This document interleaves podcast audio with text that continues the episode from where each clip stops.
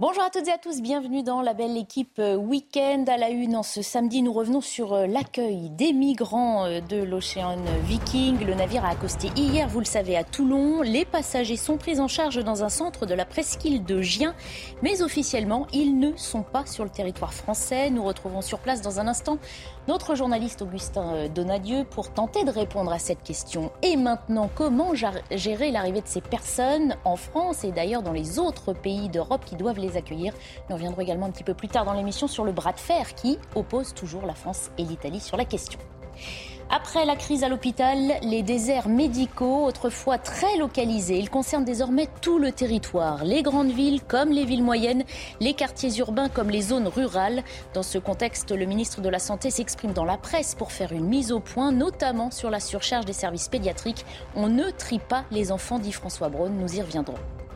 Et puis dans un registre un peu plus léger, les Français souffriraient-ils d'une épidémie de flemme, de grosse flemme Nous commenterons cette étude selon laquelle nous avons perdu le goût de l'effort, phénomène qui touche particulièrement les plus jeunes. Nous débattrons de tous ces thèmes. On fait d'abord un premier point sur l'actualité avec Marie Conan.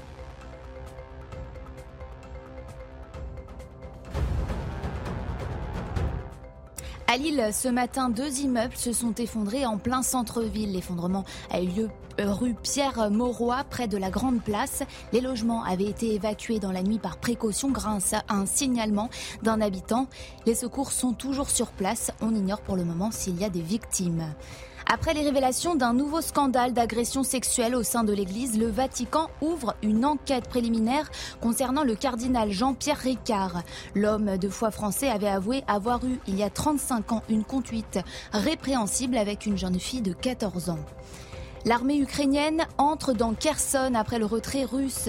Mais la guerre continue selon Kiev. Sur Twitter, Emmanuel Macron salue un pas important vers le plein rétablissement des droits souverains. Il assure une nouvelle fois le soutien de la France à l'Ukraine. Au moins 19 personnes ont été tuées dans un accident de minibus en Égypte. Le véhicule s'est retourné sur une route dans le delta du Nil, au nord du pays. Les accidents de la circulation sont fréquents dans le pays où les routes sont souvent mal entretenues et le code de la route peu respecté.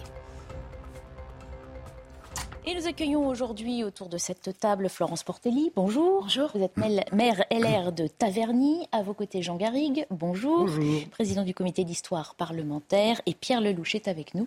Bonjour Pierre, ancien ministre habitué de notre plateau. Bonjour Barbara.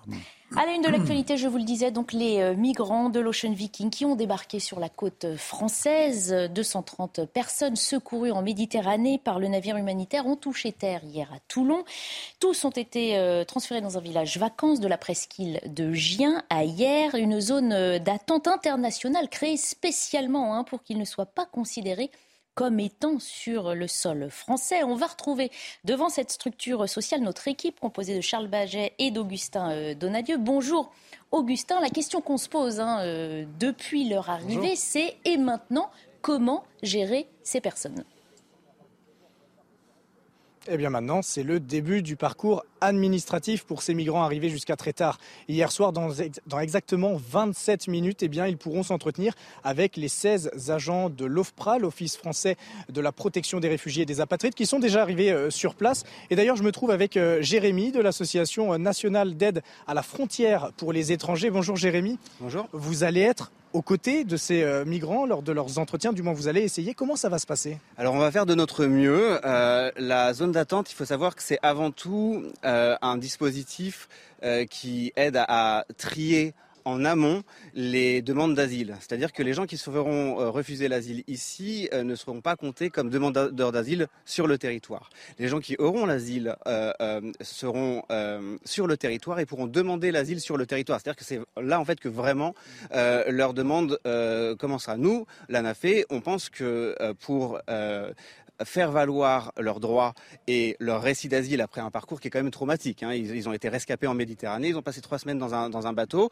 Euh, ils devraient pouvoir, sur les territoires, tous, prendre le temps d'expliquer leur situation, d'expliquer pourquoi est-ce qu'ils ont fait ce, chemin périlleux et, qu'on fait pas, enfin c'est pas des vacances, hein, ils le font pas, ils, le font pas pour rigoler.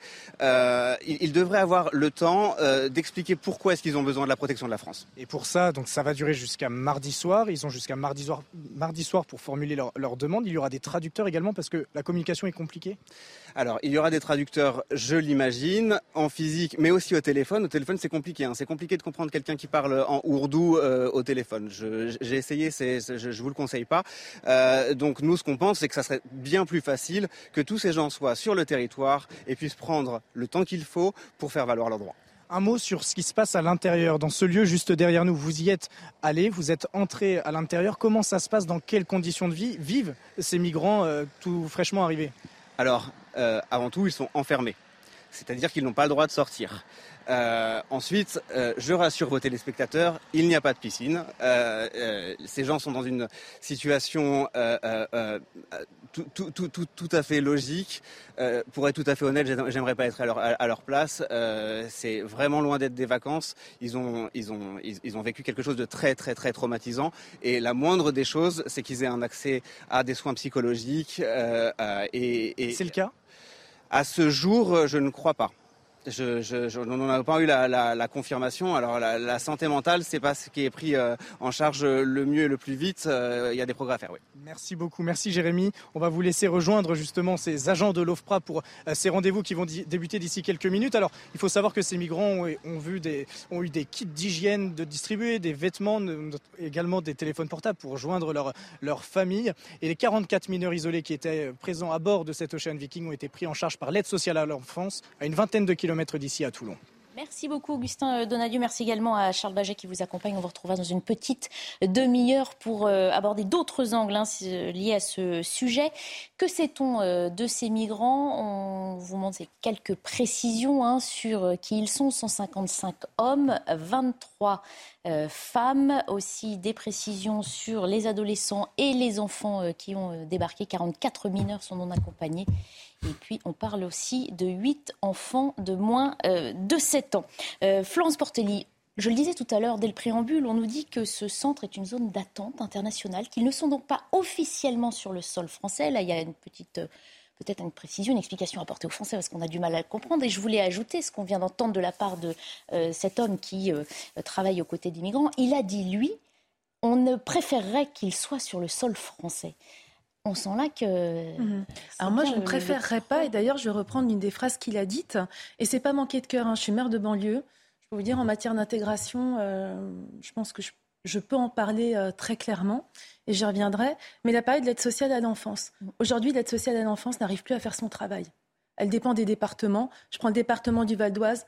On en est par an à plusieurs dizaines de millions d'euros investi uniquement dans le cas des mineurs dits isolés, mmh. qui ne sont d'ailleurs pas tous mineurs, parce que quand vous avez un mineur avec une barbe, il passe rarement pour euh, un moins de 18 ans. Mais enfin, ça c'est le système français, puisque quand il refuse d'ailleurs un test osseux, vous n'êtes pas obligé, il est présumé mineur, mmh. ce qui est quand même hallucinant. Donc aujourd'hui, vous avez un système où les départements n'ont plus l'argent nécessaire pour investir réellement dans les problèmes de violence chez les enfants, pour les enfants qui sont classés, pour le suivi des enfants dans, le cadre des AEMO, des aides éducatives en milieu ouvert, et des crises dans les foyers avec de la violence sur les enfants. Je Donc c'est problématique pour vous de dire qu'il faut accueillir déjà, non mais déjà, il disait ça a été pris en charge par l'ASE. Mmh. Eh bien, je vous dis, c'est dramatique parce que l'ASE déjà n'y arrive plus.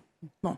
Après, le problème de, ce bateau, avec tout le drame humain que ça, que ça induit, parce que les gens qui viennent, moi je leur en veux pas, je comprends qu'ils aient envie de partir. Mais on arrive dans un moment où il va y avoir de plus en plus d'événements comme cela à cause du réchauffement climatique aussi, à cause des, guerres qui sont de plus en plus importantes. Donc qu'est-ce qu'on fait?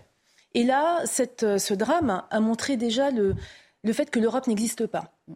Il y a un fossé de plus en plus grand entre une majorité d'États, dont ne fait mmh. pas partie la France, qui essaye de contrôler ce qui se passe euh, chez eux, et puis la Commission, qui, elle, a une vision totalement euh, frontiériste, qui, à mon avis, est non seulement irresponsable, et quelque part, euh, vous savez, c'est de la condescendance un peu de bobo. Il ne voit pas après ce qui se passe sur le terrain. Si les gens sont intégrés ou pas, ils s'en fichent. S'ils sont parqués dans des HLM, ils s'en fichent. Au-delà de l'idée de cette ah, mais c'est du faux social. Mais c'est du faux social parce qu'après nous les maires, on gère hein, ces problèmes-là. Et je peux vous dire que déjà intégrer les gens qu'on a sur nos territoires, mm. ça demande énormément d'investissement. Et d'ailleurs un jour, j'aimerais bien qu'on y consacre du temps. D'ailleurs même sur la politique de nos logements sociaux. Quand j'ai quelqu'un qui se met dans un logement social, il considère que c'est à vie.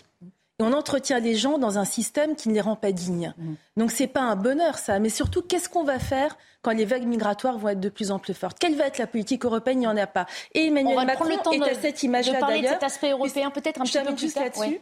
Emmanuel Macron est à l'image de ce fossé qu'il y a entre, euh, au sein de l'Europe c'est le fossé même entre lui-même et lui-même. Parce que ce qu'il a fait sur l'Aquarius est à l'antipode de ce qu'il a fait là. Donc les sauts de morale en matière d'humanisme, ça ne marche pas puisqu'il avait la position contraire il y a quatre ans. Ça, il a l'habitude. Oui. Alors, la France qui précise effectivement euh, que les deux tiers hein, du groupe seront pris en charge par d'autres pays européens, 11 en tout. On a d'ailleurs hein, la liste de ces pays. La France ne devrait pas être le, seul pays à accueillir hein, ces migrants. Vous voyez, l'Allemagne, le Portugal, l'Irlande, le Luxembourg, vous voyez, toute, la carte sont, concernés. Au-delà des, péripéties de ce bateau, de, ces 250 personnes, 130. Euh, quel, est le, quel est le sujet?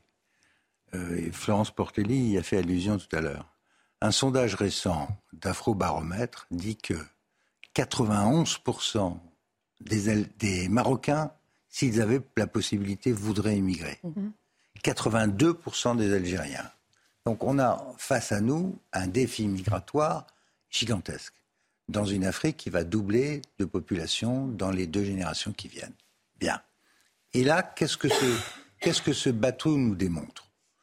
Il nous démontre qu'il y a une stratégie organisée de contournement mm. euh, de la loi et du franchissement illégal mm. des frontières européennes et françaises en particulier. Qui est à la manœuvre dans cette stratégie? Bah, D'abord, des passeurs qui gagnent de l'argent avec ça, qui ont pour complices des organisations soi-disant humanitaires et qui profitent de la Libye humanitaire pour en réalité servir de taxi entre euh, les passeurs et les côtes européennes. Et troisièmement, troisième complice, des gouvernements européens paumés mm. qui n'ont pas de stratégie mm. et qui ne savent pas comment réagir parce qu'elles sont. On est tout simplement débordés. Malheureusement, ça fait plusieurs années que. Et ça fait, oui, bien sûr, pas seulement des années, des décennies. Mm. Simplement, le problème va devenir euh, massif parce que l'enjeu de tout ça, c'est d'utiliser une convention qui n'a pas été faite pour ça, la convention euh, de 1951 sur les réfugiés, qui n'étaient pas les mêmes réfugiés du tout, pour en réalité faire migrer une grosse partie du continent africain vers l'Europe, mm. comme si les peuples étaient interchangeables, qu'il n'y avait pas de problème de culture, d'éducation, de religion. Et la conséquence de tout ça, c'est que ça met les élus locaux, et pas seulement eux, les élus nationaux, les gouvernements, face à un problème majeur qui est le maintien de la paix sociale, l'unité nationale et donc la légitimité même d'un gouvernement qui est de, conserver une nation. Si on considère euh, les, les, gens qui dirigent ces associations, les gens qui les défendent, j'ai vu il y a deux jours un papier d'un certain monsieur Errant, professeur au Collège de France, qui se présente comme démocrate, comme démographe, ce qu'il n'est pas, pour expliquer que tout ça, c'est normal, c'est inévitable, c'est comme la grossesse, ça va jusqu'au bout. Donc l'Europe n'est plus l'Europe. Alors à quoi servent les gouvernements? Comment est-ce qu'on intègre ceux qui sont déjà là? Comment est-ce qu'on maintient la paix sociale? C'est ça l'enjeu. Moi, je terminerai sur un mot. Un mot. S'il y avait un gouvernement en France, ce bateau devrait être mis immédiatement sous séquestre. On l'a laissé sortir du port de Toulon. On devrait obliger le bateau en question à reprendre tous ceux qui n'ont pas vocation à rester en France et de les ramener là où ils les ont pris. C'est ce que je signale, le droit en matière de transport aérien. Si vous là où ils les ont pris, Pierre Lelouch, c'est en mer. Non, ils les ont pris euh, euh, devant les eaux territoriales libyennes. Mhm. Et ils ont qu'à les rendre aux passeurs. Il y a plein de passeurs, ils s'arrangent mhm. avec eux. Euh, ce que, où, ils ont qu'à aller dans un port libyen où ils mhm. ont probablement des contacts. juste un mot. Quand quelqu'un monte dans un avion sans les papiers de débarquement dans le pays de destination. Le pays de destination, il prend la personne, il la remet dans l'avion, il met une amende au transporteur aérien et il renvoie la personne. C'est exactement le principe qui devrait être suivi sur ces bateaux en plus de pénalités lourdes pour ces soi-disant associations qui sont en fait, je le répète, les taxis, les chauffeurs de taxi des passeurs. Alors Jean Gary, les autorités françaises ont dit que la France avait euh, agi par euh, devoir d'humanité, hein, cette tradition euh, dont on a parlé déjà depuis de nombreuses années. On précise aussi que ceux qui n'auront pas leur place en Europe seront renvoyés chez eux, disent les autorités. Ça, c'est quelque chose qu'on a déjà entendu, mais qui dans les faits n'a pas été appliqué. Comment on, peut, on devrait croire ça plus aujourd'hui? Moi, j'ai pas, pas de réponse et j'ai une opinion peut-être un tout petit peu moins tranchée que, que mes, mes, deux camarades qui viennent de, qui viennent de s'exprimer.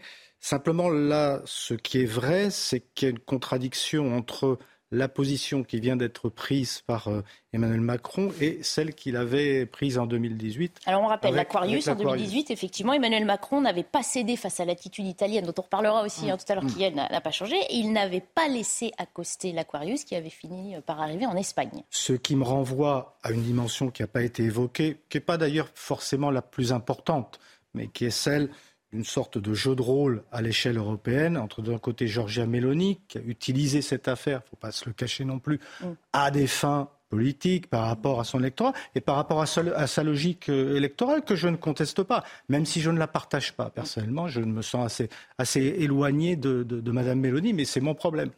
Euh, et puis d'un autre côté, Emmanuel Macron qui a saisi cette occasion justement pour prendre ses distances et pour renvoyer euh, la droite et l'extrême droite dans le, dans, dans, dans le camp des, des, intransigeants. Maintenant, sur le fond, c'est vrai que là, je, rejoins ce que, ce que disait Pierre tout à l'heure.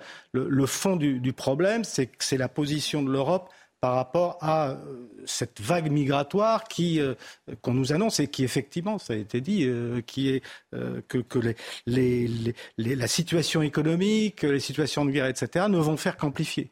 Donc par rapport à ça, ce qui est regrettable, évidemment, c'est qu'on a je sors un peu de ce cas particulier où peut-être que l'aspect humanitaire doit être quand même aussi quelque part euh, euh, brandi. Mais c'est vrai que... Euh, bah, il est brandi à chaque fois et c'est d'ailleurs grâce à lui, entre guillemets, qu'on fait passer énormément d'autres choses derrière. C'est vrai que par rapport à cette logique humanitaire, certains, et même beaucoup, s'emparent de ça pour effectivement donner une solution qui, qui n'est pas la bonne. Parce que en termes de réelle politique et par rapport à l'avenir justement de cette, euh, je ne parle pas de submersion migratoire parce que je ne suis pas Éric Zemmour, mais par rapport à ce risque migratoire et surtout au risque que vous avez évoqué, c'est-à-dire l'intégration. Hmm. On n'a pas les moyens, enfin c'est ce que disait Michel Rocard, pas les moyens d'accueillir toute la misère du monde, mais on peut y contribuer. Il, y a déjà 40 ans. Hein. Il le disait il y a 40 ans. Et ça s'est pas amélioré. Et ça s'est pas amélioré. Et donc, c'est vrai que par rapport à ça, il n'y a pas aujourd'hui, il n'y a pas de politique clairement définie à l'échelle française, à l'échelle franco-française, et il y en a encore moins à l'échelle européenne. Donc évidemment, on est dans un vide, et ce vide, il favorise évidemment c'est l'exploitation, la récupération, les polémiques qu'on a aujourd'hui. Et c'est dommage, parce que bon, au milieu de ça, 150 personnes, bon, je ne sais pas quel est leur, statut exact, qu'ils sont véritablement. Oh bah, enfin, 21, euh, jours en mer, c'est dur, c'est voilà. Je, je d'abord, Comme ça, personne ne conteste. Une fois qu'on a dit ça, euh, comment on gère ces migrations Je voudrais juste dire un mot sur cette histoire des 23 semaines en mer, il y a un devoir de sauvetage en mer. Ça, c'est le droit. Mhm. Mais il n'y a pas un devoir de débarquement et d'accueil. Il y a le devoir de sauver. Ah bah, il y a un droit international qui dit d'emmener au port le plus proche et oui, le plus mais c'est pas, mais ça ne dit pas, ça ne dit pas que vous allez les garder derrière. Ça dit juste qu'il faut les sortir de l'eau. Et, après, quand je sors c'est pertinent. Quand il y a un naufrage, euh, quand le bateau est en péril, en plus, ce qui n'était pas le cas. juste une toute petite chose. Là où le responsable d'ONG qui a parlé nous dit euh, je ne comprends pas qu'il ne soit pas en territoire français. Si, au contraire, il faut qu'il ne soit pas en territoire mmh. français. Mmh. Et on n'a pas d'emblée comme ça à les reconnaître comme il y a, faisant partie du Il y a un glissement du droit de la mer pour mmh. en faire un droit humanitaire et un glissement du droit humanitaire qui était pour les réfugiés de l'après-deuxième guerre mondiale dans l'Europe de l'Est, contrôlée par l'Union soviétique. La Convention de Genève de 51, elle a été conçue pour l'après-guerre. Elle n'est pas du tout conçue pour, euh, pour l'immigration de masse que nous vivons. Donc, euh, dans cette confusion, des organisations très outillées avec des avocats, des qui lèvent de l'argent, qui reçoivent de l'argent. et qui alimentent cette confusion, on est d'accord. Arment des bateaux pour faire ça, pour servir de taxi au nom des grands principes. après, ils se foutent de savoir ce, comment ah et, ce qui deviennent ces gens qu'on va ensuite parquer dans des ghettos, faute de pouvoir les renvoyer. Mm. Et ça crée une situation totalement ingérable et insupportable pour beaucoup de nos, concitoyens. Deux choses, comme disait Pierre, il y, a il y a un dévoiement déjà du droit international et notamment du droit international maritime, du droit euh, des conventions internationales sur le sauvetage, parce que, encore une fois, c'est les bateaux qui, coulent, qui sont en danger, etc. Ce n'était absolument pas le cas d'espèce. Mm. Ils ont même tourné un certain temps mm. pour faire venir à bord les migrants qui ont attendu sur le bateau pendant que le bateau attendait d'être plein. Mm. C'est comme ça que ça marche en réalité. Après, il vous, euh, normalement, le droit dit qu'il faut aller vers le port le plus proche et le plus sûr. Pendant longtemps, on a dit la Libye, c'est pas possible parce que la Libye était dans l'état qu'on connaît. Aujourd'hui, ce n'est plus le cas. Donc les, les, Italiens, quelque part, moi je les comprends. Ils en ont accueilli combien des migrants? 80 000. 80 000. Donc euh, nous, c'est facile de, pousser des cris d'orfraie parce qu'on n'est pas nez à nez avec l'Algérie, par exemple. L'Italie, en revanche, avec Lampedusa, avec la Sicile, elle est collée pratiquement à la, à la Tunisie. Donc euh, l'Italie n'a pas vocation à accueillir tout le monde. L'Italie et la Grèce ne sont absolument pas dans la même situation mmh. que les autres États. Donc après, de leur donner des sons de morale, ils ont écouté, euh, s'il vous plaît, soyez un peu euh, fraternels. Mais ils le sont déjà beaucoup. Mais les autres pays, là, vous avez cité des pays qui acceptent de la répartition. Est-ce que c'est à la France de, prendre sa part? Puis en plus, excusez-moi, il y en a 11 sur 27 hein, qui acceptent. Les autres, ils n'acceptent pas du tout. L'Europe centrale. Prenez les pays de hein. Visegrad d'Europe centrale. Donc il n'y a pas d'Europe. Ils ont une autre doctrine. Ils ne veulent pas de mélange. Ils veulent pas. Donc ils disent, nous, on ne veut pas.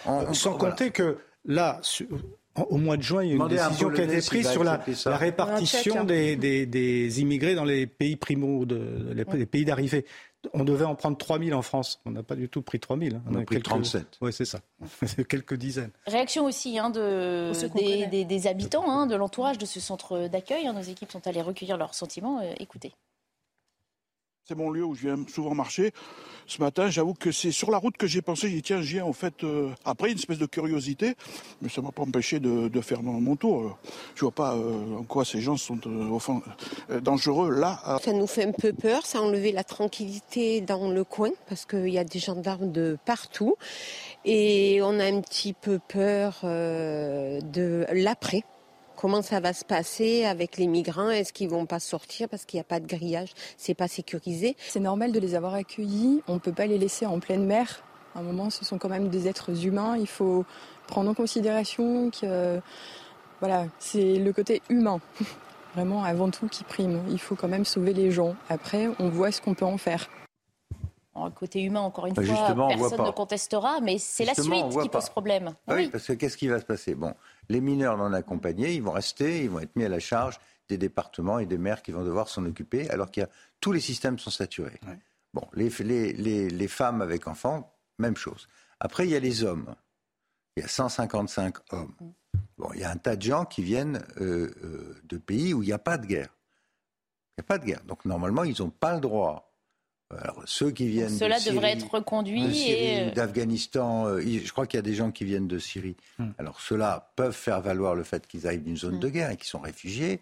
Les autres sont là pour des, changer de vie sur le plan économique. Hmm. Donc, ils ne relèvent pas du droit d'asile.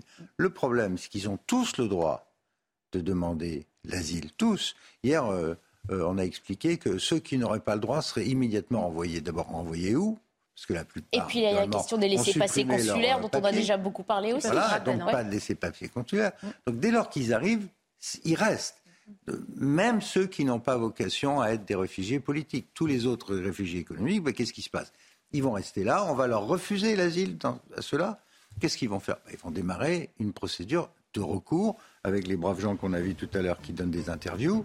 Ils ont les avocats et la procédure, elle va durer deux ans. Elle encombre la moitié des tribunaux administratifs et au final du final, il reste. Voilà ce qui se passe. Et ça, c'est juste. Et il reste souvent dans des conditions indignes. C'est-à-dire, c'est même pas du social. C'est pour ça, quand on parle d'humanitaire, moi, ça me rend malade. Parce que ça, c'est les gens qui sont loin, euh, qui habitent souvent, d'ailleurs, dans des endroits où il n'y a pas ces problèmes-là. Parce qu'ils traitent les problèmes euh, médiatiquement. Mais après, je serais curieuse de savoir où ils vivent. Donc rendez-vous au prochain bateau parce que après tout, ah bah, on n'est pas sorti de celui-là déjà. Naturellement d'autres. Prochain rendez-vous sur surtout, c'est après la pub parce qu'on continuera à parler de ce sujet-là. On évoquera aussi la question euh, douloureuse des déserts médicaux en France qui concerne désormais tout le territoire. À tout de suite. Bientôt 14h30, on reprend euh, nos débats dans un instant, notamment sur l'accueil euh, des migrants qui sont sur la presqu'île de Gien. On fait d'abord un point sur l'essentiel des titres de l'actualité avec Marie Conan. Un adolescent de 16 ans mortellement poignardé par une bande à Paris. Les faits se sont déroulés hier soir sur le boulevard Berthier dans le 17e. Le maire d'arrondissement, Geoffroy Boulard, évoque un acte dramatique et criminel. L'enquête a été confiée à la police judiciaire. Les États-Unis ont agi, tout le monde doit agir. Ce sont les mots de Joe Biden. Dans son discours à la tribune de la COP27 en Égypte, le président américain a appelé tous les pays à renforcer les efforts sur le climat. De leur côté, les États-Unis doivent réduire leurs émissions de gaz à effet de serre de 50 à 52 d'ici 2030. Vainqueur de l'Australie le week-end dernier, le 15 de France s'attaque à un nouveau défi de taille ce samedi. L'Afrique du Sud, championne du monde en titre. Coup d'envoi de la rencontre 21h à Marseille au stade Vélodrome.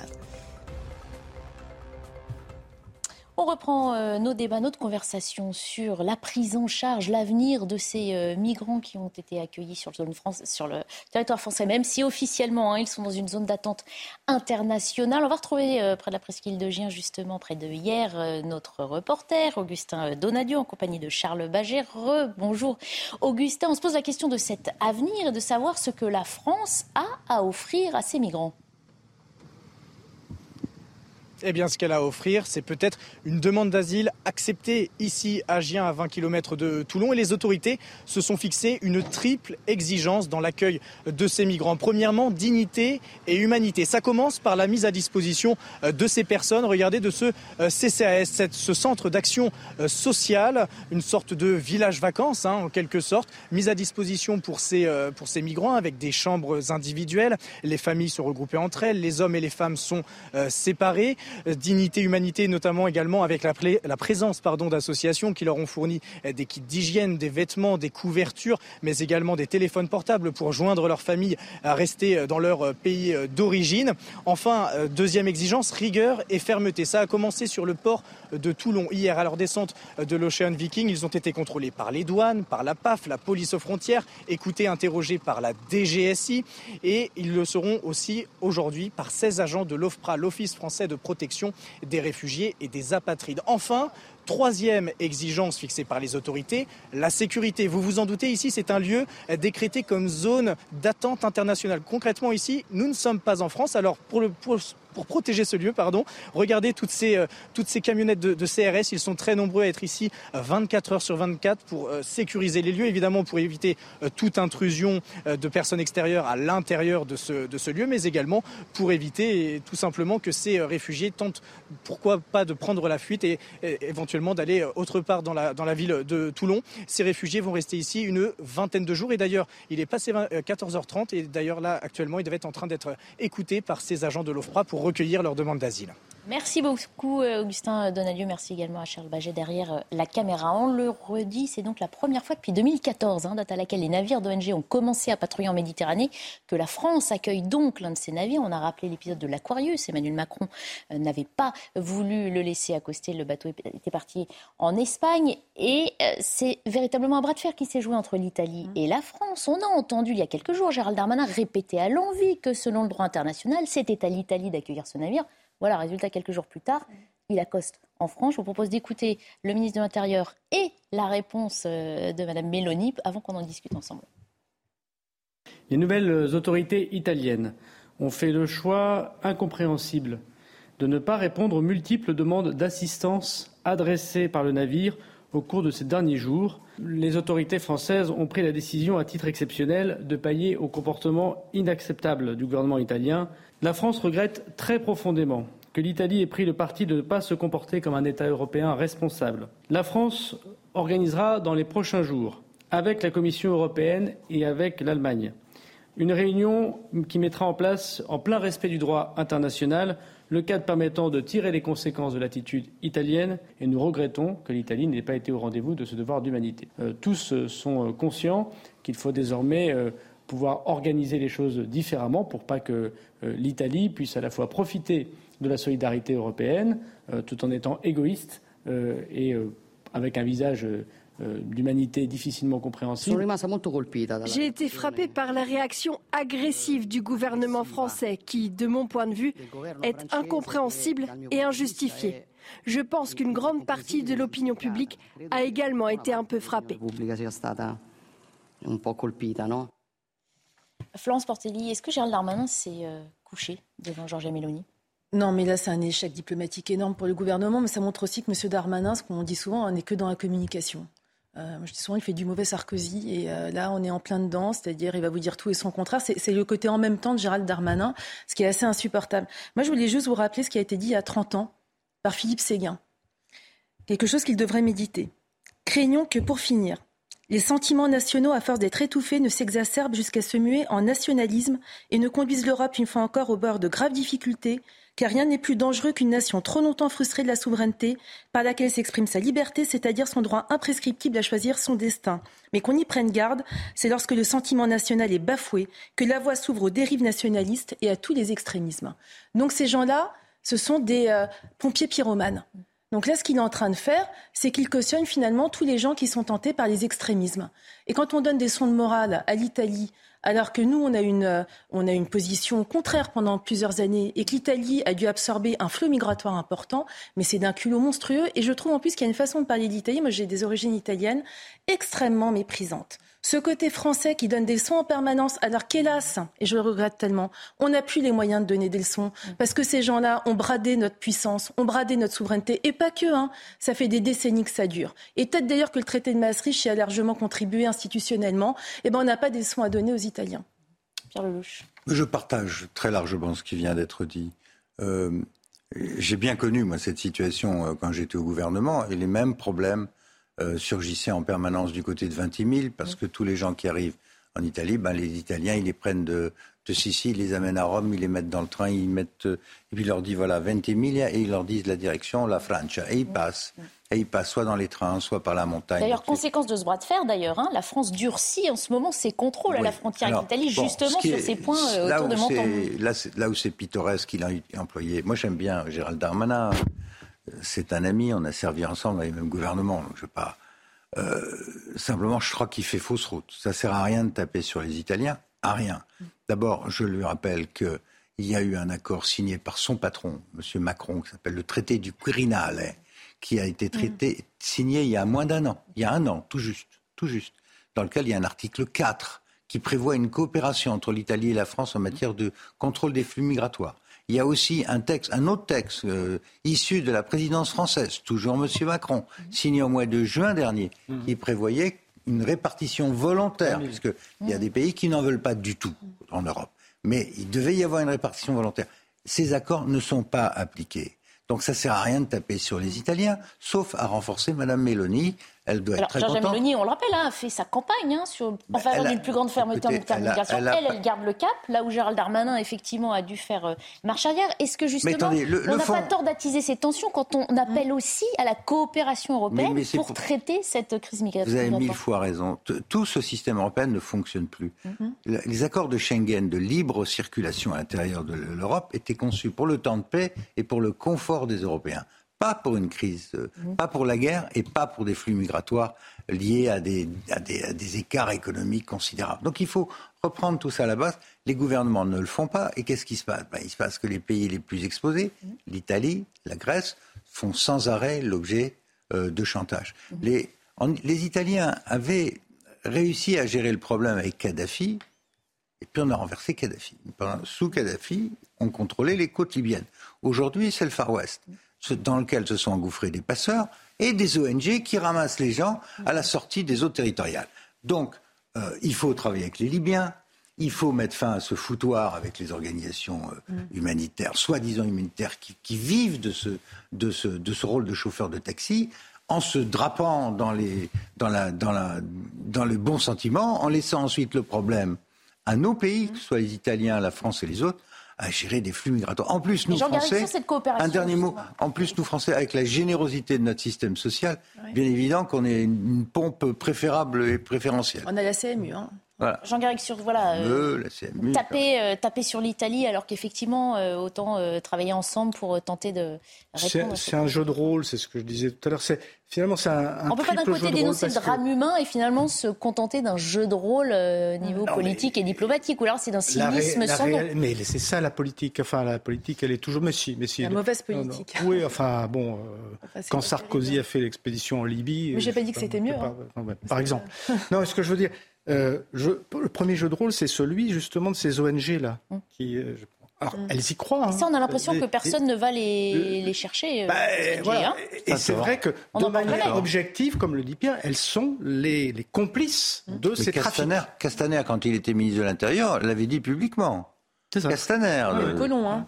Elles sont, elles sont aussi, hein. objectivement les complices d'un trafic d'êtres humains, parce que ça s'appelle un trafic d'êtres humains. Après, vous avez la position de, de Giorgia Meloni qui, elle aussi, répond. Il ne faut pas se, quand même se le dissimuler. C'est pas une sainte, même si elle est. Enfin, ils ont pris 90 000 cette elle y aspire. 90 000 non, mais je suis d'accord. Là-dessus, il n'y a pas de problème. L'Italie, elle a, elle a, fait des sacrifices et elle a, elle a réalisé ce qu'elle ce qu'elle devait.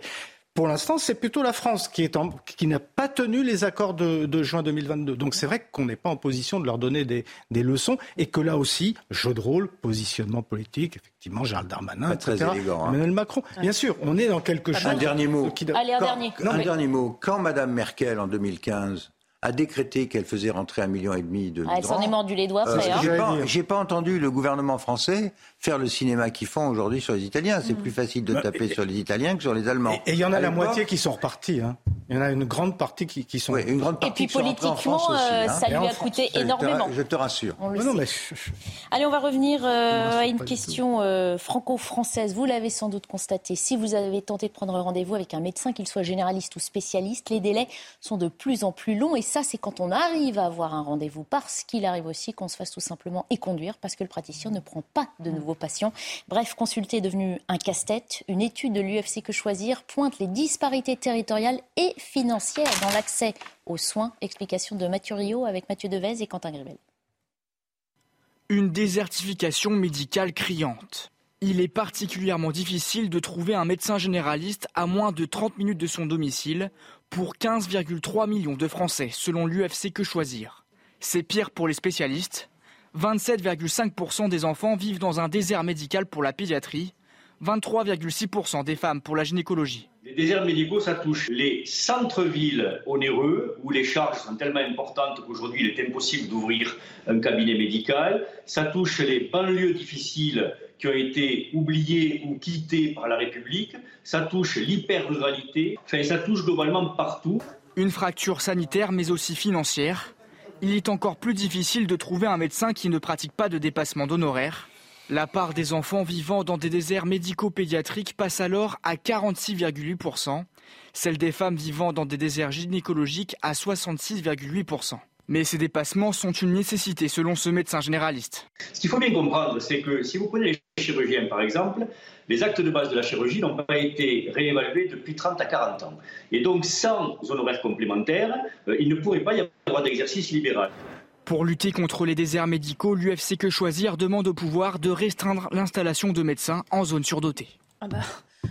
Voilà, avant, les déserts médicaux étaient des zones bien définies, mmh. localisées. On a une carte effarante. Regardez, aujourd'hui, toute la France est concernée. On parle plus seulement des zones rurales par rapport aux grandes villes, les quartiers euh, euh, résidentiels, les zones rurales, les quartiers difficiles. Tout le monde est concerné. C'est dramatique. Ah alors moi, je vais vous dire, je suis élue du Val d'Oise et dans mon aglo, je suis vice-présidente à la santé. Et euh, on pourrait se dire le Val d'Oise, banlieue, Grande Couronne, Île-de-France, ça va pas du tout. On est en désert médical. Et je prends des exemples de professions qui sont en train de disparaître totalement dans le gouvernement de s'en émeut, mais pas que lui, hein, ceux d'avant aussi. Euh, les gynécologues, donc euh, pour les cancers que connaissent les femmes, ça va être dramatique. Euh, les dermatologues, donc pour tout ce qui est mélanome, carcinome, etc., je ne vous fais pas non plus un dessin. Rien que dans mon département, je crois qu'ils sont passés de 150 à une trentaine, sachant qu'une grande partie d'entre eux est pas loin de l'âge de la retraite. Et les pédiatres, il y a pratiquement plus de pédiatres. Et on est euh, d'accord pour dire que gynécologue ou pédiatre, ce ne sont pas des spécialités, ce sont des praticiens qu'on a besoin de voir régulièrement quand on est une femme, quand on Bien sûr, soigne les euh, enfants. que d'ailleurs pas que les enfants, même la maman aussi quand elle sort de maternité, parce que c'est souvent un vrai sujet. Euh, tout ça, ça fait des années qu'on connaît le programme, ça, s'aggrave. Nous, dans nos zones, on n'a même plus aussi de médecins généralistes. On se mmh. pourrait se dire pareil, l'Île-de-France, il y a des médecins généralistes. C'est faux. Mmh. Il n'y a plus de médecins généralistes. Alors, une fois qu'on a dit ça, qu'est-ce qui se passe bon. Mmh. La première chose, c'est évidemment le fameux numerus clausus, qui a été une catastrophe totale. Quand est-ce qu'on l'a levé? Comment Et on vient de le lever, juste de lever. Oui, on vient juste de lever, mais du coup, ça a 10 ans de, de retard. et l'autre chose, je vais vous dire clairement quelque chose. Ah, j'ai encore passé pour. Euh, enfin, je ne vais pas passer moi personnellement, mais on va dire c'est la droite. Ils sont du côté des riches, mais je ne le pense vraiment pas. Quand on a fait autant d'années d'études, que vous prêtez serment pour sauver des vies, avec le risque que cela induit, c'est pas normal d'être payé 25 euros de l'acte. Je suis désolée. Comment vous voulez attirer les gens avec en plus une profession qui s'est extrêmement féminisée? Des femmes qui aujourd'hui demandent d'avoir des conditions de vie meilleures que leurs euh, prédécesseurs généralistes qui, eux, acceptaient de faire des horaires complètement démentes. Pour certains d'entre eux qui préféreraient presque être salariés parce qu'on a dans ce pays une vision des professions libérales qui est absolument euh, terrible, alors que c'est très beau les professions libérales, mais pour ça, il faut les aider, il faut les soutenir, il faut que ce soit rentable. Vous ne pouvez pas faire 10 ans d'études pour être payé 25 euros de l'heure. Non, mais il y a énormément de difficultés. On l'a entendu, monsieur, des centres-villes trop chers, des quartiers difficiles. On parle régulièrement aussi de patients parce qu'à chaque fois, on parle du on parle du numéro de On parle jamais, on parle jamais, je suis désolée, on parle jamais de la valorisation de l'acte. Le mhm. fait aussi d'avoir fait des zones, euh, des secteurs 1 et des secteurs 2 et mhm. d'avoir limité les secteurs 2, mhm. je pense que ça a limité aussi faut tout remettre à plat, en fait. Mais il faut revenir à ce système français qu'on a si souvent hein, euh, loué, que certains nous qui marche plus. qui est aujourd'hui l'un des visages de ce fameux déclin français dont on parle régulièrement aussi. Euh, qu'on retrouve aussi à l'hôpital. C'est toute la chaîne qui ne marche pas. Toute la chaîne ne marche pas. Et puis. C'est un vrai sujet. Quand j'ai dit tout à l'heure, un, peu ironiquement, en disant, bah, justement, le numerus clausus, on vient de le lever sous Macron, le problème, c'est qu'il faut 10 ans pour former un médecin, il aurait fallu le faire il y a 10 ans. Mmh. Euh, sauf que Macron, il y était déjà il y a 10 ans, sous M. Hollande. Et le, système pas ministre de la Santé. Hein. Non. Ça veut dire quoi? Ça veut dire que sciemment, on laisse couler l'hôpital Pierre Lelouch? tu, vois passer, tu vas passer beaucoup, beaucoup de sujets. Pierre Lelouch, ça veut dire qu'on décide consciemment de laisser couler l'hôpital et se réduire une bah, profession? Parce que le, constat, tout le monde le fait. Non. Plusieurs gouvernements, d'ailleurs. Il y a eu dans ce domaine, comme dans bien d'autres, je pense à l'énergie, je pense à la politique pénitentiaire, je pense à la politique de défense nationale. Mm. Il n'y a juste pas de stratégie, si vous voulez. On découvre dix ans après qu'il y a un problème dans les prisons, un problème dans la justice, un problème à l'hôpital le pays.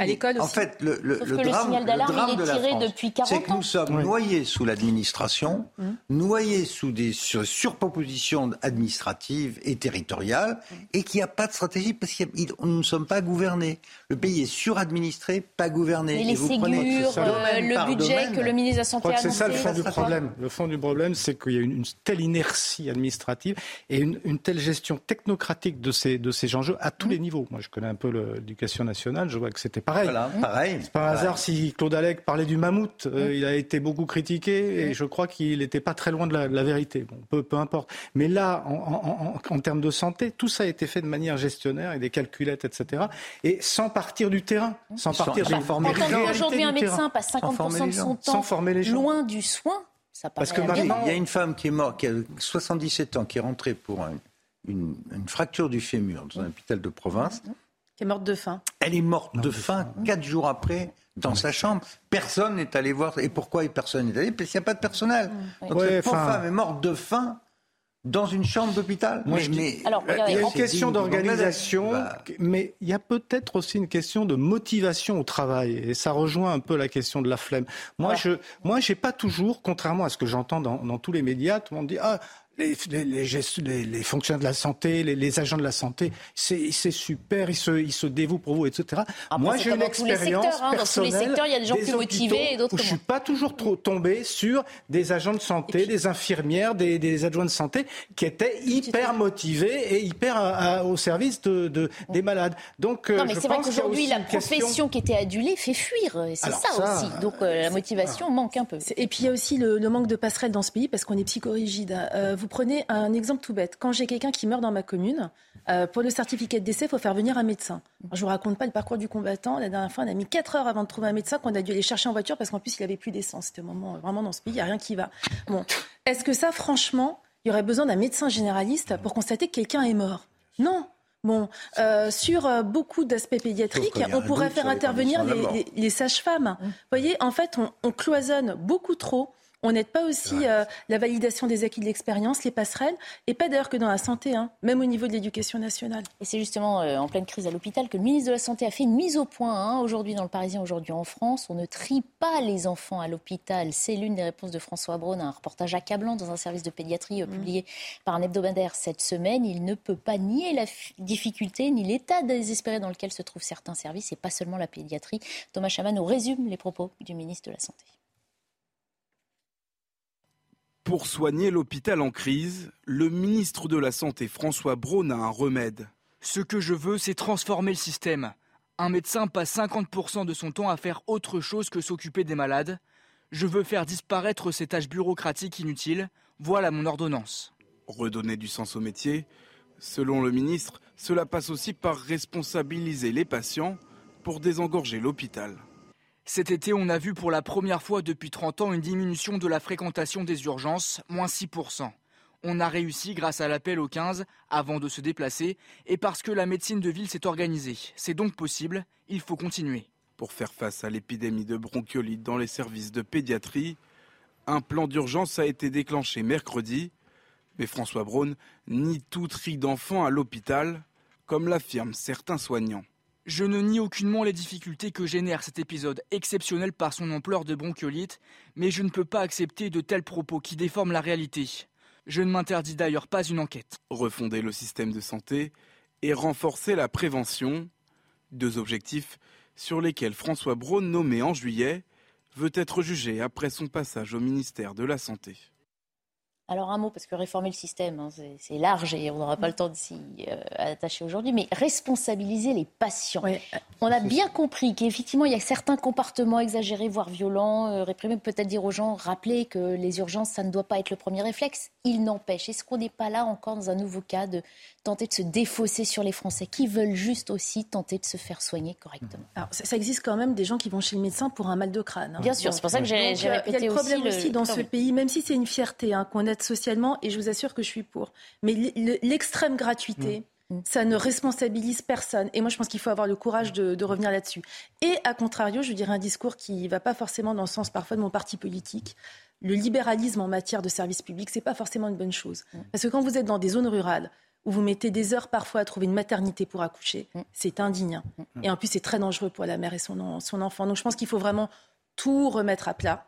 Mais il faut aussi remettre à plat la gratuité. D'accord, on remet tout à plat, euh, mais on l'a dit, il faut 10 ans pour former un médecin. Et pas, pas pour avec la gratuité. Hein. Partir du terrain, mm. partir des besoins euh, du terrain, euh, partir des bah. choses. J'entendais une proposition. C'est ce qu'on avait loué à la nomination de François Hollande. On s'est dit, un homme de terrain, il va savoir résoudre les problèmes. Bon, mais ça, faut qu'il soit entendu. hein. Barbara, c'est très naïf. Euh, un, médecin pour ministre de la Santé ou un militaire comme ministre de la Défense. Non, ça fait pas un bon ministre. ingénieur comme ministre de pas un bon ministre qui connaît la réalité du, du Malheureusement, non. Euh, ça a l'air comme ça logique. Euh, mais je vous dis que non. La vérité, c'est qu'il faut avoir quelqu'un qui a une grande expérience du pays, de l'administration, des enjeux, avant y compris internationaux. avant celle du bah, terrain Bien sûr, parce qu'un quelqu'un qui gère un ministère doit avoir un, comment dire, un, un, radar ouvert à 180 degrés. Sinon, ça marche pas si vous faites uniquement une politique en silo pour les gens dans votre spécialité. Oui, enfin, on dénonce aussi trop souvent la technocratie, justement trop éloignée d'une certaine réalité. Non, son cabinet aussi, hein. Comme disait Chirac, mon vieux maître, la politique c'est un métier. Ouais. C'est pas, c'est pas, c'est le contraire de la technocratie. C'est justement d'aimer les gens, de les comprendre, de connaître son pays, mais de connaître aussi le fonctionnement de l'État pour ensuite prendre en main un département ministériel. Mais c'est pas parce que vous êtes un bon médecin que vous allez être un, un bon ministre de la Santé. Et, de la des chefs sachant cheffer, le disait Chirac. En revanche, ce serait bien que dans les ARS, il y ait plus de médecins. Oui. Ah bah, il faut réformer tout le système, a dit François C'est le moment pour, euh, pour LR et pour les socialistes qui ont besoin de se reconstruire de faire des propositions. De faire, des, propositions. Bien d'accord. Il faut tout reconstruire. Eh ben, commençons par la santé. Voilà. Qu'est-ce qu'on fait dans les cinq ans qui viennent mmh. Si on est au pouvoir, c'est ça qu'il faut donner aux Français pour retrouver un minimum de crédibilité. Se quitte quelques minutes et on reprendra un peu avant 15h euh, la suite de nos débats. On ira euh, faire un point à Harold Iman nous rejoindra pour ça sur euh, le conflit en Ukraine. A tout de suite. Dans, une minute, nous tenterons d'analyser ce qui s'est passé dans la bataille de Kherson avec Carole Diman qui nous a rejoint sur euh, ce plateau. On va d'abord faire un point sur euh, les principaux titres de l'actualité avec Marie Conan. Une personne portée disparue suite à l'effondrement de deux immeubles ce matin à Lille. Les faits se sont déroulés en plein centre-ville, après, euh, près de la Grande Place. Les logements avaient été évacués dans la nuit par précaution grâce au signalement d'un habitant. On ignore pour le moment s'il y a des victimes. Après les révélations d'un nouveau scandale d'agression sexuelle au sein de l'Église, le Vatican ouvre une enquête préliminaire concernant le cardinal Jean-Pierre Ricard. L'homme de foi français avait avoué avoir eu il y a 35 ans une conduite répréhensible avec une jeune fille de 14 ans. Au moins 19 personnes ont été tuées dans un accident de minibus en Égypte. Le véhicule s'est retourné sur une route dans le delta du Nil, au nord du pays. Les accidents de la circulation sont fréquents dans le pays où les routes sont souvent mal entretenues et le code de la route peu respecté. L'équipe de France de basket s'est imposée 90-65 en Lituanie. Victor Wenbanyama a fait sensation pour sa première sélection à 18 ans. Il a inscrit les deux premiers points après 1 minute 12 secondes de jeu. Les Bleus valideront leur billet pour le Mondial 2023 en cas de victoire lundi contre la Bosnie-Herzégovine il d'un tournant décisif dans la guerre en Ukraine? Jour historique, victoire extraordinaire. En tout cas, les expressions du monde occidental ne manquent pas pour commenter l'entrée des troupes ukrainiennes dans la ville de Kherson. Les troupes russes s'en sont euh, retirées. Avant d'en discuter en plateau, on va faire le point avec Mathieu Rio. Sur cette vidéo partagée hier soir par le président ukrainien Volodymyr Zelensky, les forces armées ukrainiennes sont acclamées par les habitants de Kherson, quelques heures après le retrait des soldats russes. Même scène de liesse à Kiev. L'émotion était intense hier soir sur la célèbre place Maïden. Les mots ne peuvent exprimer à quel point nous sommes heureux. Parce que mon père, ma mère et ma grand-mère sont à Kherson.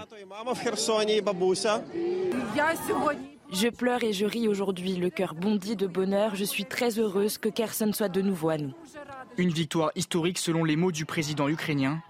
Ce matin, depuis le Cambodge, son ministre des Affaires étrangères a prévenu que l'Ukraine poursuivrait la reconquête du pays. La guerre continue.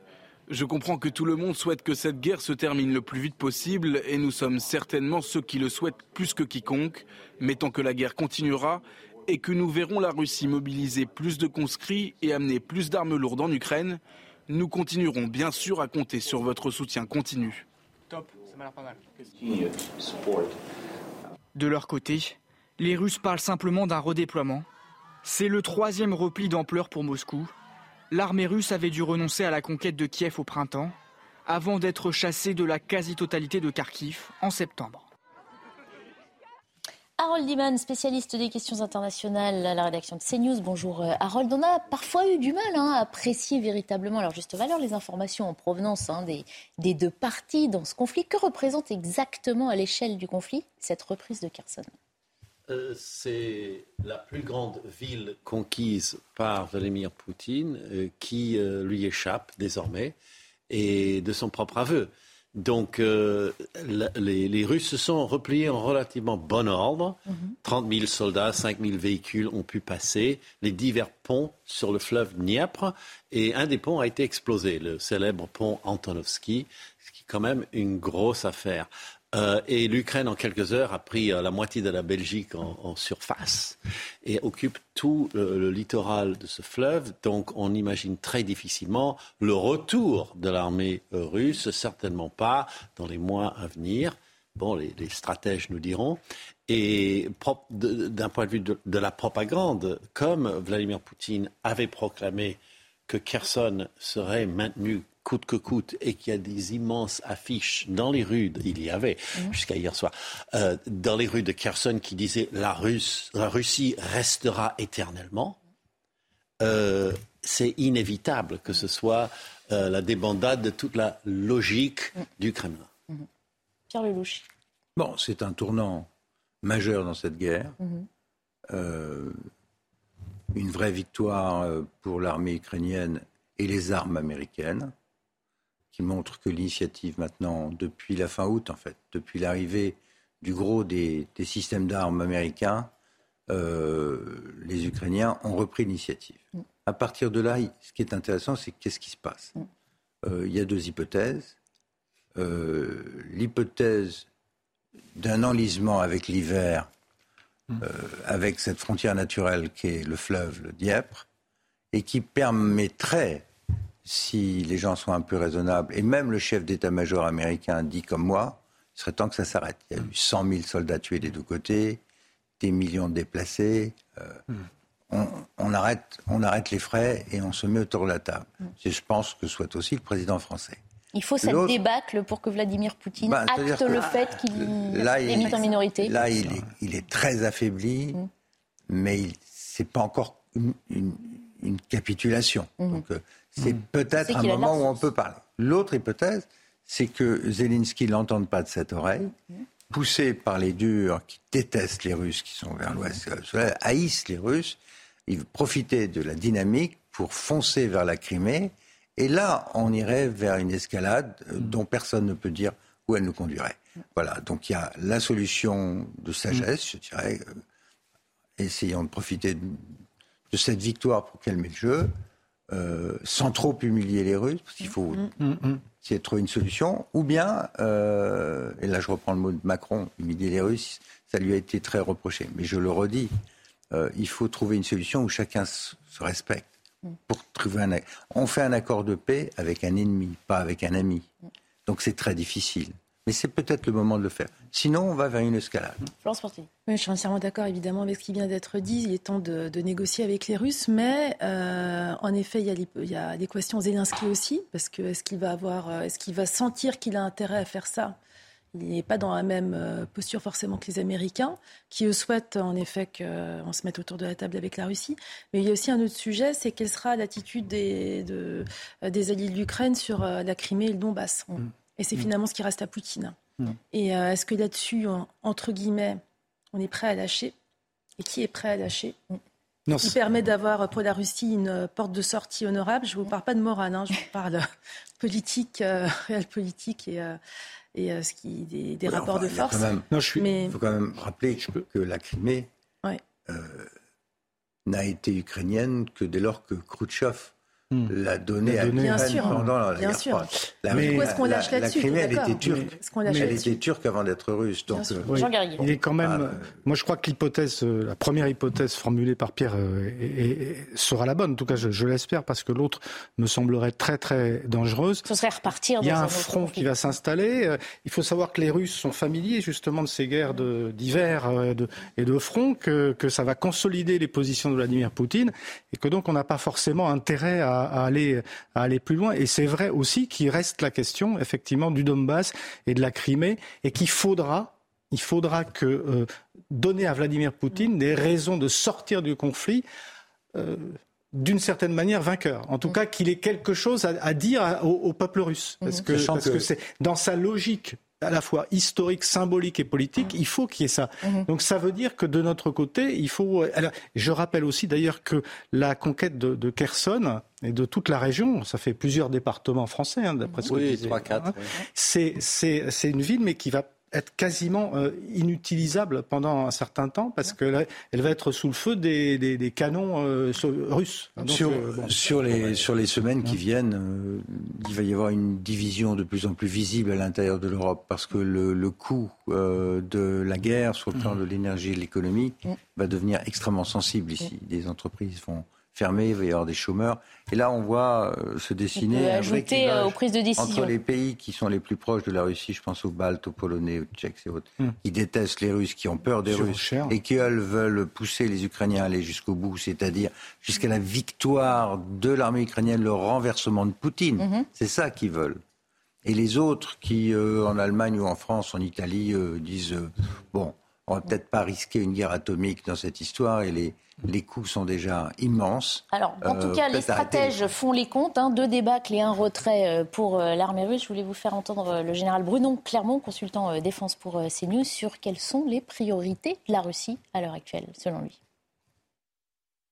Pour le moment, la Russie essaie de s'organiser pour défendre ce qui lui reste de ce qu'elle a conquis, c'est-à-dire le Donbass, où elle est plutôt en bonne position d'ailleurs, puisqu'elle pousse très fort sur Barmout. Et puis c'est finalement ce qui est important pour eux, c'est-à-dire qu'au fur et à mesure qu'ils reculent, ils se posent la question qu'est-ce qui est important et qu'est-ce que je veux sauver? Là, visiblement, ce qu'ils veulent sauver, c'est la continuité territoriale entre, entre le Donbass et la Crimée. La question de, de Kherson, elle est stratégique pour deux raisons. La première, c'est que évidemment, ça ferme la route des Russes vers Mykolaïev, pardon, et vers Odessa. Donc ça, c'était l'objectif qui est, qui est, totalement hors de portée pour les Russes maintenant. Et par contre, pour les, pour les Ukrainiens, ça ouvre la, route vers la Crimée. Et je pense que la route vers la Crimée, ça va commencer à poser un problème aux Occidentaux. Voilà, Harold Iman qui n'a pas de boule de cristal, lui non plus, hein, sur euh, la suite euh, de Ah non, non, personne n'a ça. Non, mais bon, c'est quand même triste sur le plan humain parce que à Kherson, euh, il y a encore euh, dix ans, il y avait un parti euh, pro-russe assez florissant et il y a même un pro-russe qui s'est fait élire maire de Kherson et qui lui est passé du côté de, de la Russie. il s'appelle Saldo. on l'a vu le 30 septembre sur la place rouge, qui serre la main à Poutine. Et, et toute cette faction-là a perdu. Et, mais il y avait les autres qui, peu à peu, sont devenus beaucoup plus nombreux, qui semblent être restés dans la ville. il y a peut-être des gens qui ont fui parce qu'ils avaient peur que l'armée ukrainienne attaque. Donc ils ont fui alors même qu'ils aiment l'Ukraine et qu'ils se retrouvent derrière les lignes russes. Ça va être vraiment terrible sur le plan humain. C'est vraiment comme 1945, le 9 mai. C'est vraiment la, la débâcle des populations à une échelle plus réduite. Mais c'est à ça que je pense. Merci beaucoup Harold en tout cas de nous avoir euh, fait profiter de votre éclairage euh, sur les règlements de compte international. On va euh, finir sur ces quelques minutes d'émission sur un sujet un petit peu plus léger.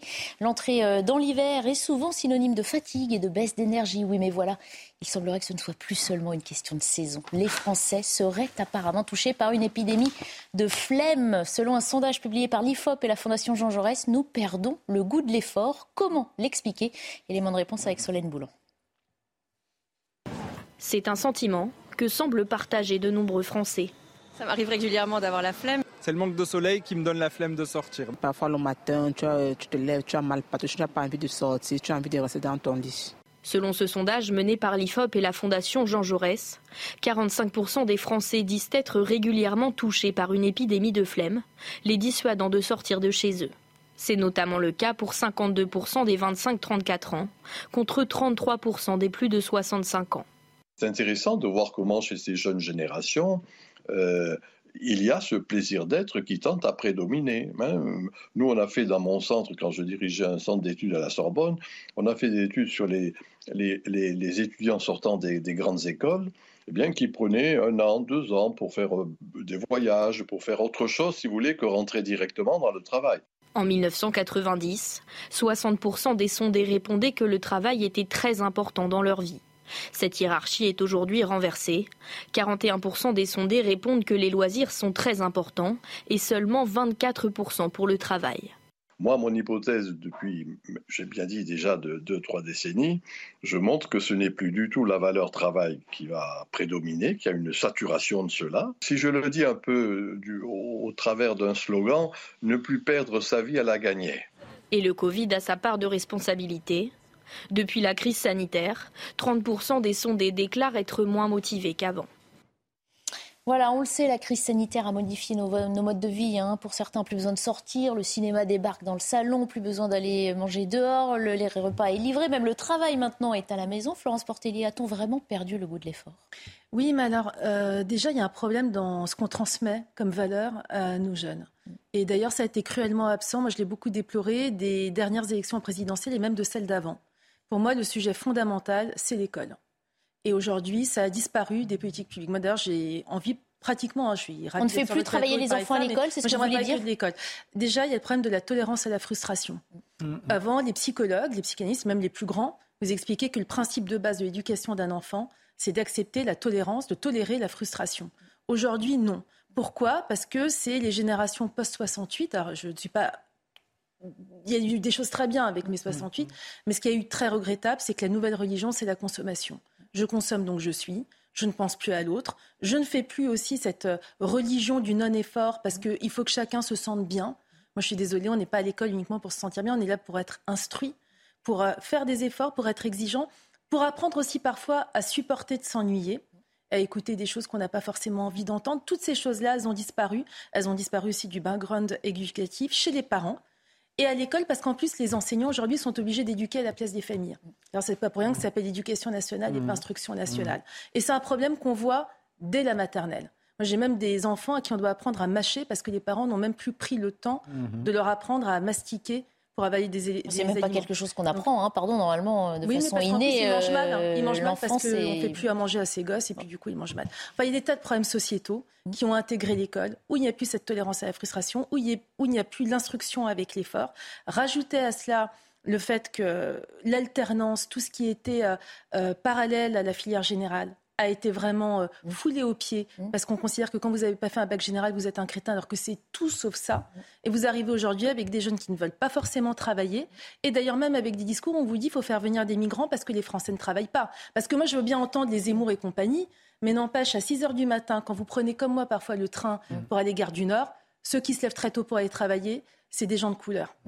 Jean Garrigue, on l'a souvent évoqué sur le plateau, euh, la l'époque a valorisé le, temps libre hein, euh, et l'importance de la vie privée sur la vie professionnelle pour un meilleur équilibre, ce qui, n'est pas forcément mal hein, finalement qu'on prenne conscience qu'on s'épanouit aussi euh, plus dans la vie privée peut-être que dans le travail. Simplement, ça fait partie des bons côtés on glisse de sur une 68, euh, l'épanouissement individuel, la liberté, etc.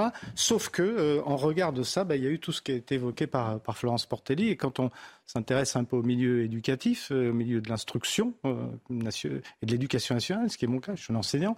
Euh, je l'ai vu, alors j'ai un entourage qui le mesure au niveau de l'école primaire, et moi je le vois euh, dans le monde universitaire, la manière dont les exigences individuelles, euh, l'exigence de travail, l'exigence de curiosité, l'exigence de de, de, de, comment dire ça, de, questionnement et puis et, aussi l'exigence de collectif, de, de, de, travail collectif. on vit dans une société de repli sur soi-même qui est, désastreux. érodé complètement. Je veux dire que là, il y a, mais c'est quelque chose qui date de 30-40 ans. Hein. Il y a un dernier mot à part le malheureusement, il ne reste plus beaucoup de temps.